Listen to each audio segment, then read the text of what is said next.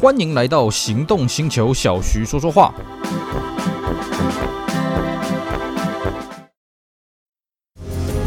Matrix LED 智慧复眼头灯，开启崭新视野。同级唯一九气囊，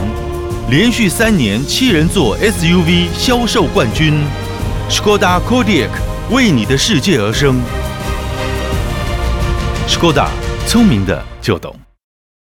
大家好，我是 Celsius，今天呢来跟各位聊一款经典的车子。我们今天主角是什么呢？我们今天来跟各位聊第一代的 Focus。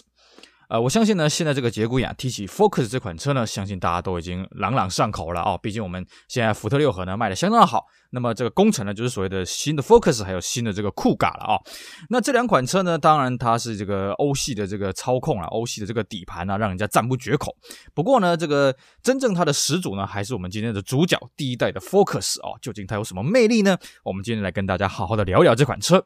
呃，第一代 Focus 呢，它是这个接替所谓的 Escort，也就是我们台湾很早很早生产过的这什么雅士小金刚啦，啊、雅士啊啊、这种车子的一个后继车了啊、那么它是在一九九八年年底在欧洲发表啊，那么当时呢，它的外形呢也带领了这个福特走向一个新的境界，叫做所谓的 New Age。那 New Age 呢，哎，你要说它是一个什么样的一个设计风格呢？这个用讲还真的是讲不太出来了啊。你看到那个照片，大概就知道，基本上它就是一个有点圆弧形的曲线哦。没有完全的直线，就是它的直线一定要带有点圆弧啊，去把它构成起来的。而且呢，最重要，它强调的是不规则的对称。什么叫不规则的对称呢？嗯，当然也不是说它的车子外观啊，就左右就长得不一样啊，是没那么夸张啊。不过呢，像 Focus 它有个很大的特色，就是它的内装啊，基本上它第一代的 Focus 它走的是完全不对称的内装了啊。所以呃，我们当时呢在开一代 Focus 的时候，哎，看到这个内装是不大习惯。为什么呢？呃，因为当时市面上啊，哈，你走这种不对称内装的比较。有名的大概就是那个福特的那个三代 Taurus 啊，那个就是更夸张了啊，那个已经不是 New Age，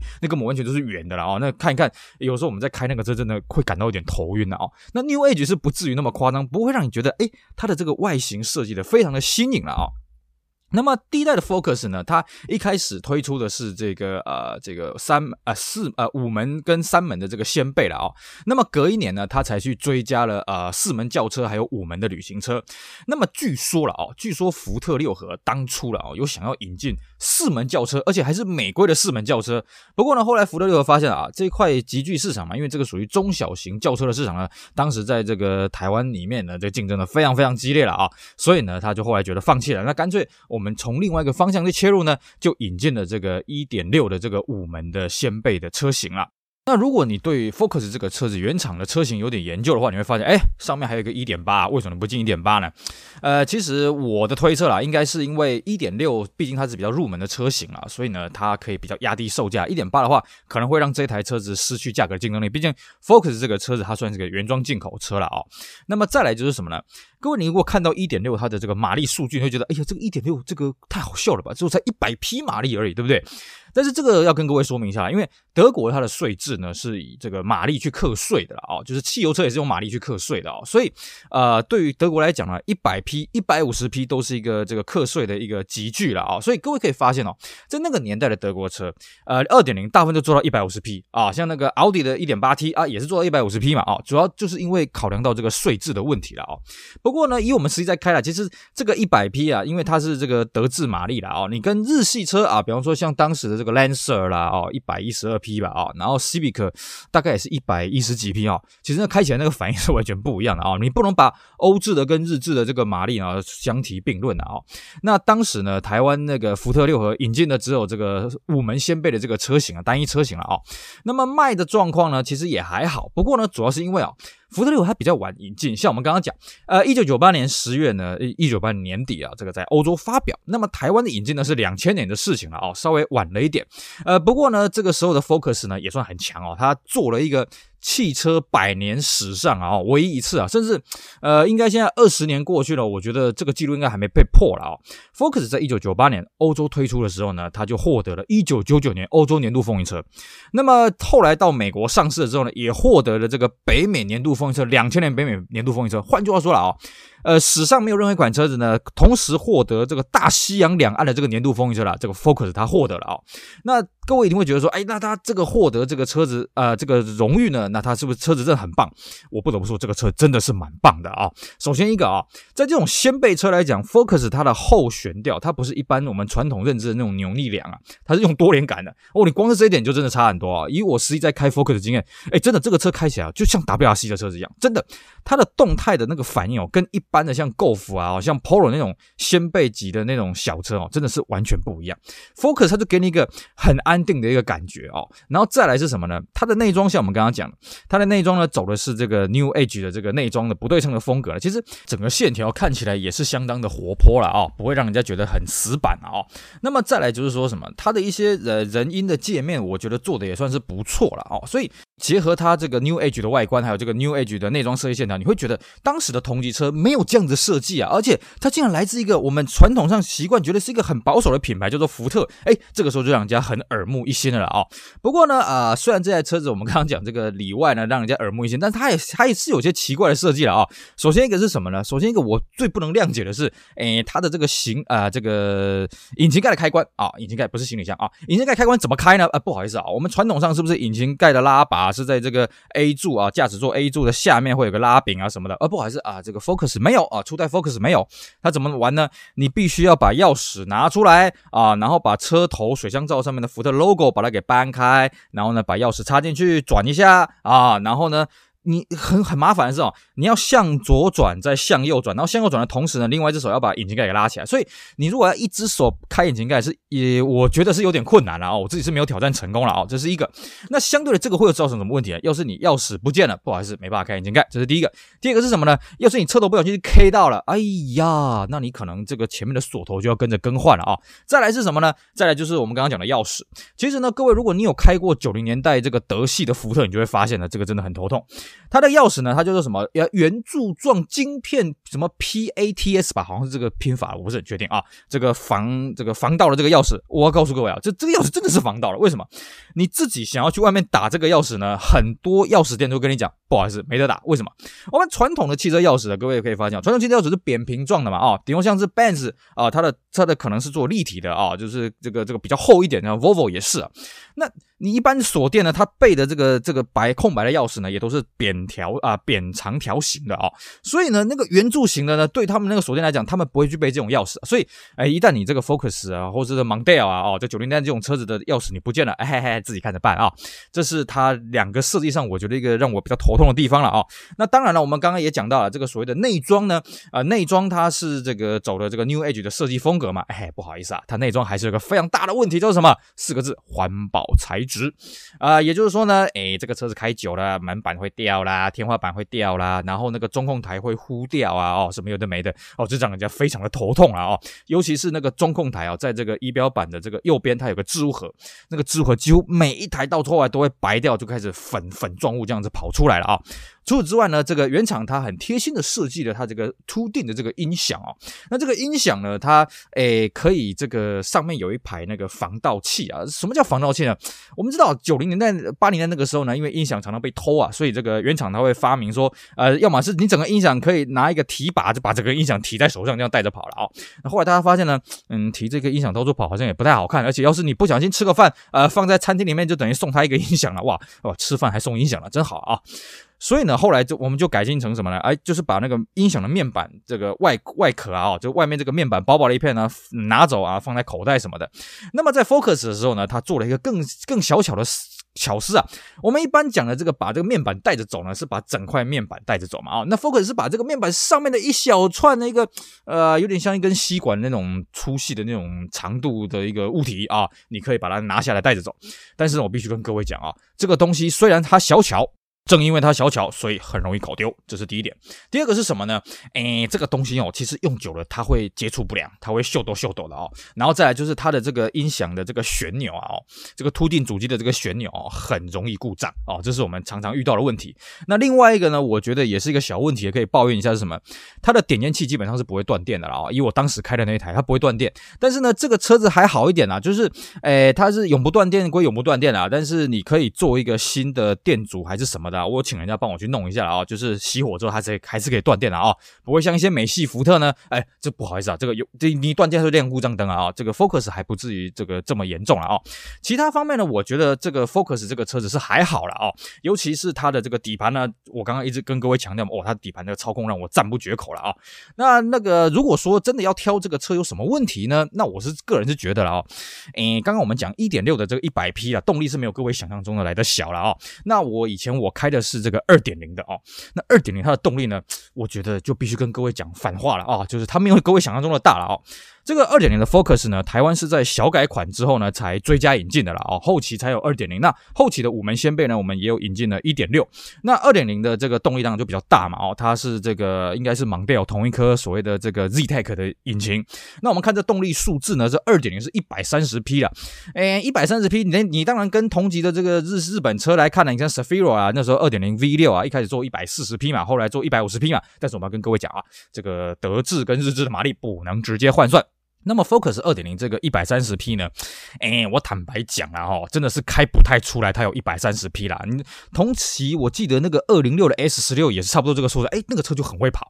那 Focus 这个车子啊，这个这个车子，你就算拉，一定要拉转速了，你不拉转速，它在市区里面就是感觉起来好像就一点六 A 了啊，这样死死的这样慢慢开，慢慢慢慢慢慢慢慢慢爬这样子。那你一定要把转速给拉起来。那转速拉起来呢？各位，如果你有开过这，你有用过这颗二点零 ZTEC，就会发现啊，哎，你只要转速常常这样拉高啊，这个引擎不会跟你客气啊，就会开始跟你渗机油了啊。所以呢，这个车子，我觉得它这个引擎啊，跟这个底盘呢有点跟不上啊。底盘这个比引擎还要来得活泼了啊。但这个引擎本身呢，我觉得可能要再做一些强化了。也因此呢，呃，这个福特六合在当时它也引进了另外另外一款这个强化版的，叫做所谓的 Focus ST 一七零了啊。那 S T 一七零呢，就把这个引擎呢做大幅的强化，那么马力呢拉到了所谓的一百七十匹左右了啊、我是没有开过 ST 一七零啊，不过开过的车友都说，哎，你这颗引擎的这个动力算是比较够一些了啊、那当然呢，在这个第一代 Focus 时候，它还有更上层的这个 Focus RS，那甚至 RS 上去还有一款叫做 Focus Crossworth。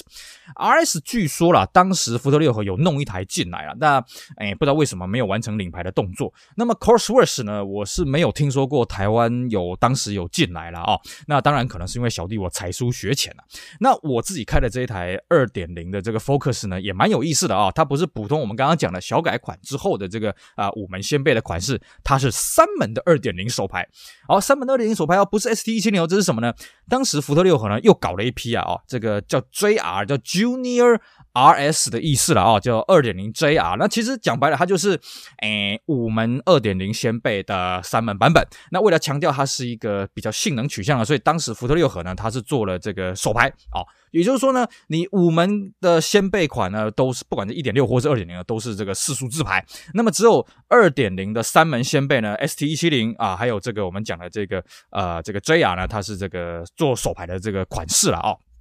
那二点零的这个 JR 呢，它做的是五速手排。那原厂的宣传资料是说，这个五速手排这个变速箱是来自于 Focus RS 啦，什么叫？哎，好像叫所谓的 MTX 啦哦。那具体这个东西，因为我对这种车子的啊、就这方面的研究呢，我不是很深啊。不过呃，我必须说了，这个手排变速箱这样配上去，其实这个车子真的是蛮好开的，因为它毕竟是二点零，它的扭力够大，所以其实你换挡的时机可以很早。那么再就是呢，这个车子它的倒档的设计呢，它有防止误入的装置。那它的这个设计就是你的这个排挡头下面会有一个。那个圆形的欧环，你要拿你的食指跟中指把它给吊一下，这样就可以进入倒档了，也算是蛮方便的啊、哦，不用像那个，哎，我记得像福斯的 T4，你要往下用力蹬之类哦，然后才能干进去啊，这个倒档。那或者是像 BMW，你要往左拼命。拉啊，然后才能推到左上去啊啊！那 Focus 这个这个吊环呢，我这样看它故障的几率是不高了啊，所以这个开起来还算是蛮轻松的。那更重要的是 JR 这一批呢，它为了要这个宣传上市，为了要促销呢，所以它是标榜呢它这个车子只有限量五十台。